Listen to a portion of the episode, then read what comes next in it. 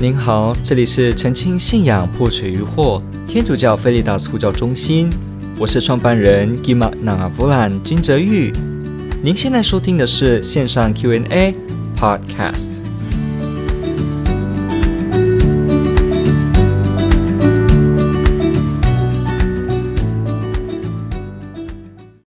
是天主教教理信理。大公文献是教会制定的吗？还是基督的教导由宗徒们的传承？OK，这个问题问得非常好。它所涉及到的问题就是我们的天主教的信仰是怎么来的的问题。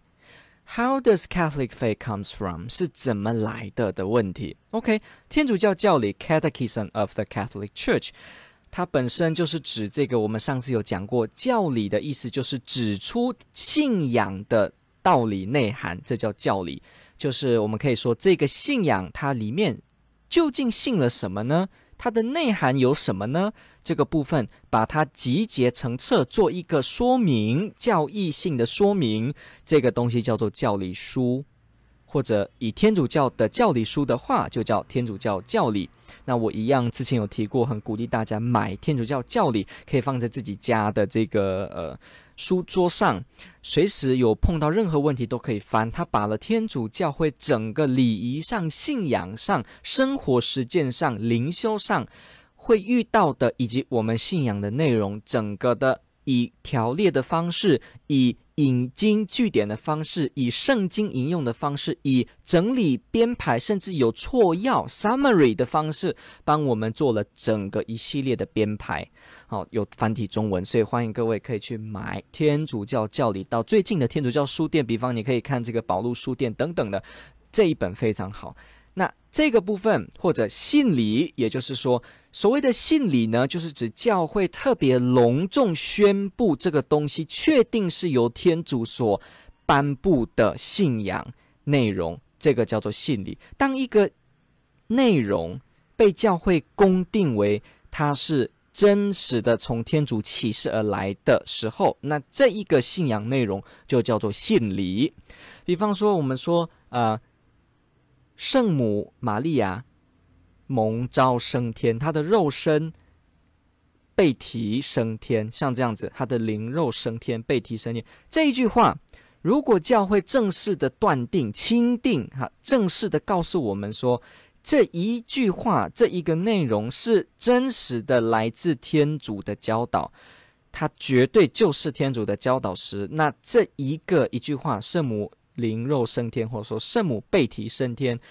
这就是一个信理。所以信理是指这个部分，是偏向的是教会断定，使得我们知道他是天主。当然，信理有很多种分类，信理也不见得都是要教会来断定，有时候可能也是天主直接，比方耶稣在世的时候直接说的什么，这个也是。反正无论如何，它就是指一个确定的来自天主的。教导，这就叫做信理，可以这么说。而因为是直接确定来自天主的教导，所以它不会任何错。所以我们说信理是不会有任何的信仰上的错误，它不会有的。当我们说圣母蒙召升天是信理的时候，就表示这一定是来自天主的，每个基督徒就必定会接受，而且不能不接受。我们不会说啊，因为我对玛利亚比较有保留，我比较害怕，所以我就对玛利亚灵肉升天就。保持一个距离说，我可以不相信他，我同时也是一个教友。No，不是的。当我们说我们完全整个理智意志相信耶稣基督，相信他的教会时，我们就必定要接受来自天主的教导。如果我们必定要接受来自天主的教导，那就表示这个所谓来自天主的圣母蒙召升天，我们就必定要接受。它不是选择性的，它不是一个 option 哦，好像你可以像这个呃自助餐这样，今年喜欢吃菠菜，明年喜欢吃龙须菜，我可以选。不是的，比方圣母无染原罪，这是信理哦。所以每个天主教的基督徒，如果他真实的跟教会共融，真实的在耶稣基督的教会内，那他就是百分之百会接受这个信仰，会接受这个教会的教导，会接受这个天主的教导。它是同样的。那大公文献呢，就是指大公会议的文献。天主教会从初期，从我们知道这个圣经的这个 Book of Acts，所谓的宗徒大事录，新教翻译叫使徒行传，我们从里面呢就可以看到。早期的天主教会就会因为一些议题聚在一起开会啊，《中途大事录》第十五章的耶路撒冷会议 （Council of Jerusalem），他们集合在一起，来在圣神的带领下讨论出一个会议的结论，而且呢，这个会议的结论就是天主引导所产生出来的结论。OK，像这样子的一个透过会议来决定、来形成出信仰内容，变得更清晰、变得更清楚、更有方向、更有内容、更有实践性的指导，这些集结成册就是我们说的大公会议的文献。不过我们知道教会的会议有很多种，所以呢，现在局限的只是大公会议、大公会 （Ecumenical Council）。大公会议这个会议等级当中的文献，好，这些东西是教会制定的吗？也对，也不对。什么意思？什么叫做教会制定？我们必须要清楚这个概念。我们说是教会制定，如果这个制定的意思指的只是编排、编辑，好像是我帮忙把书排在一起，我帮忙校稿、文稿弄在一起，拼凑而集合在一起的这种，好像呃文件的编辑工作这种流程啊，文宣、海报编辑这一类的，我们说制定的话，那没有错，它确实是出自教会的手。毕竟信理的整理是教会大公会议当中的开会结果，以及信仰的内容、教宗的特殊宣布或者教会文件当中特别给的指示。那天主教教理当然也是喽。比方我们现在我刚刚所说的天主教教理，这就是若望保禄二世之下所进行的一个新的天主教教理，哈，两千多条的这个比较厚，因为在我那边我可以本来要拿出来量，可是没关系，算了，网络也可以找到全文。这个也是出自教会的整理，所以如果说整理制定，那没有错，教会做了制定，教会做了整理。可是如果说这些东西，是教会制定的意思，是指教会编造了他们，还是教会无中生有了他们？那这是不对的，因为教会不能无中生有某个信仰的内容，他不能编出来说玛利亚灵肉升天，还是编出来说圣母无染原罪，他不行，他也不能编出来说啊圣事有七件，他不能编出来，他不能，他只能把他所得到的传承。传承下来，而且是忠实的传承下来，什么意思？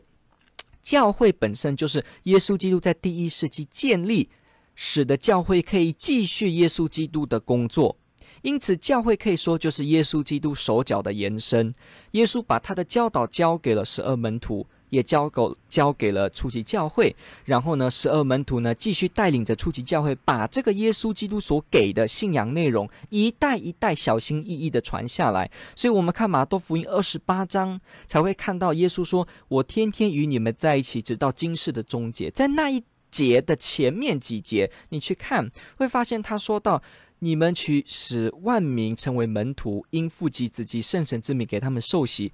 教导他们。”我所吩咐的一切事，使他们做门徒。你会发现到这个，他有教导，而且使得所有人来了解、来听到耶稣基督所给的内容。这就是教会的本质，这就是教会本身存在的很重要而且核心的功能，就是把耶稣的信仰一代一代宝贵的传下来。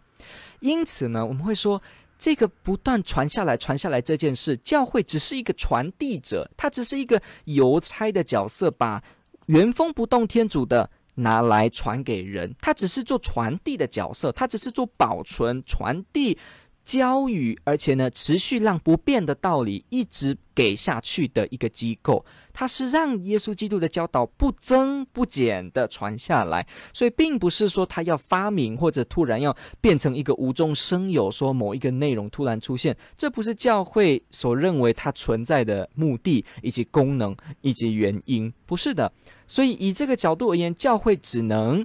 从天主那里接受而传给人，所以教会只是传递。帮忙把被给予的东西。把给予他的东西整理一番之后，用不同的语言、不同的清晰度、不同的角度，再一次的诠释，再一次的阐明，不断的让人来接受、了解到这唯一不变的真理，也就是从中途传下来的真理，也就是从教会。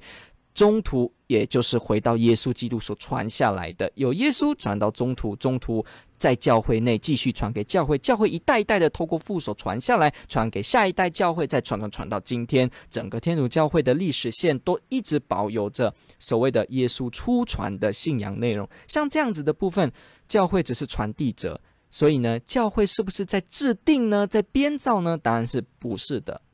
OK。那下一个，他说还是基督的教导有宗徒们的传承呢？没有错，基督的教导，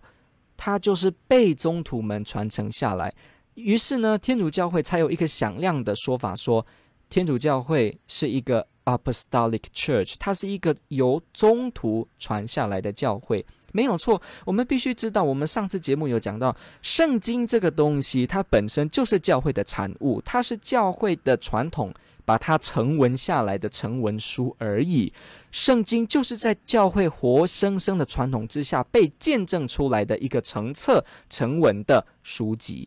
圣经就是在教会的历史当中出来的，所以我们要知道一件事。教会一直都是在做传的动作，传就是传承，传承这个希腊字叫 paradosis，这个在新约圣经当中非常清楚，就是一直在传传传。保禄也在传传传。比方我们看这个德撒洛尼前书哈，德撒洛尼后书，你就会很清楚看到保禄说过，他所传给门徒、所传给教会的都是之前的所传给他的，所以他也在讲这个传承的过程。所以，教会的任何，不管是在教理、信理，还是在大公文献，它不是教会发明，它只是做传承的工作，把耶稣基督的道理呢，要原封不动的传下来。它是原封不动的传，但是可以不断深化解释的方法，深化诠释的。方向，然后呢，也可以呢，在天主的带领之下，不断的发现许多没有被发现的一些过去已经传下来，但是没有被发现的内容。OK，感谢您的提问，问得非常好。